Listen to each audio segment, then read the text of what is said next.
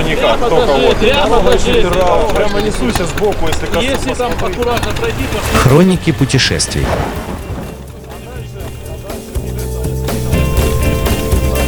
Вы слушаете Моторадио «Хроника путешествий». Автодорога Сибирь, по которой мы мчим. В этот раз надеемся, что доедем до Иркутска, а это больше тысячи километров.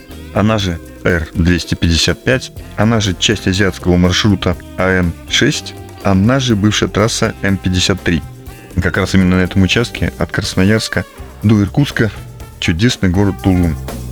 Чем знаменит город? Ну, когда-то там были паводки, ну и когда-то это было приблизительно под 50 километров грунтовый разрыв. То есть федеральная трасса из асфальта переходила в грунт, а потом опять переходила в асфальт. Это было странно. Несколько раз проезжая, я все время удивлялся. Но потом, когда увидел, что на магнитике города Тулун изображен районный суд, я понял, наверное, место. К сожалению, несколько лет назад здесь был огромный паводок и смыло. После этого построили дорогу и развязки. На одной из заправок останавливаемся, и из леса, из тайги выезжает современный Иван Сусанин. Федорович, как сказал он, в промасленном костюме на санях, которую тащит за собой лошадь. Рядом с ним его супруга. Бородатый, обветренное обмороженное лицо, глубокие морщины. Разговариваем. Я, говорит, лесник, приехал вот за бензином для генератора. А долго ли тебе до твоей избушки в тайге?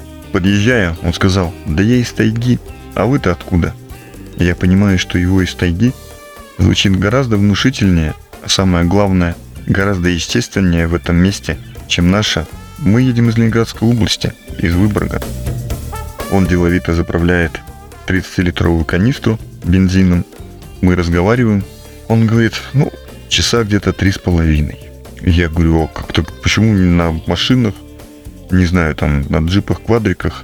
Ну, во-первых, бюджет не позволяет, а во-вторых, только по этим дорогам на лошади и только на санях. Зима. Такие удивительные встречи на дорогах, конечно, раскрашивают наше впечатление о том, что мы видим в стране, и о том, что жизнь бывает разная. Сама дорога, конечно, крайне интересна. Потому что здесь за короткий промежуток времени, ну как за короткий промежуток времени, приблизительно за 15 часов ты получаешь все. Закрытые повороты, невозможность обогнать фуры, снег, лед, подъемы, спуски, частично крутые повороты, конечно же, ветер, который сдувает тебя с этой дороги. В некоторых местах открытая площадь. Там задувает так, что действительно кажется, что рвет голову. Мотоцикл переставляет, но это дорога. Мы мчимся дальше. По пути, кстати, мы пересекаем много рек. Начинаем пересечение, конечно же, с Енисеева, у Красноярска. Дальше та самая Бирюса, около Тайшета, где делают холодильник Бирюса. Дальше реку Уду, хорошее название, у Нижнеудинска. Ну и, конечно, Обь, у того самого города, где вечная зима, потому что он называется Зима. Интересный город, теперь там построили широкое полотно, а когда-то это было так, заштатный проезд, неоднократно на нем фотографировался. Сейчас даже мча по федеральной трассе, ты стелу можешь не заметить, но мы дальше мчим до Иркутска.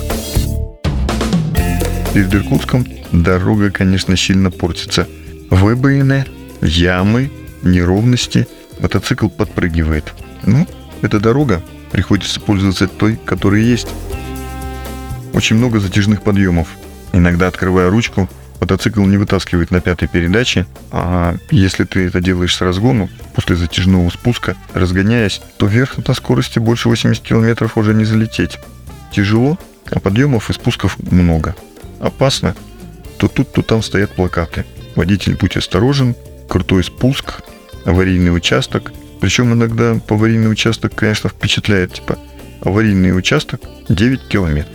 Продолжительность спуска 8 километров. Это бодрит. Перед Иркутском удивляемся. От Ангарска до Иркутска четырехполосная огражденная дорога. Можно мчать. Здесь-то дорога прямо около города сильно улучшилась. Ночью мы заезжаем к друзьям ночевать. Что было в Иркутске, я расскажу в следующий раз. Хроники путешествий.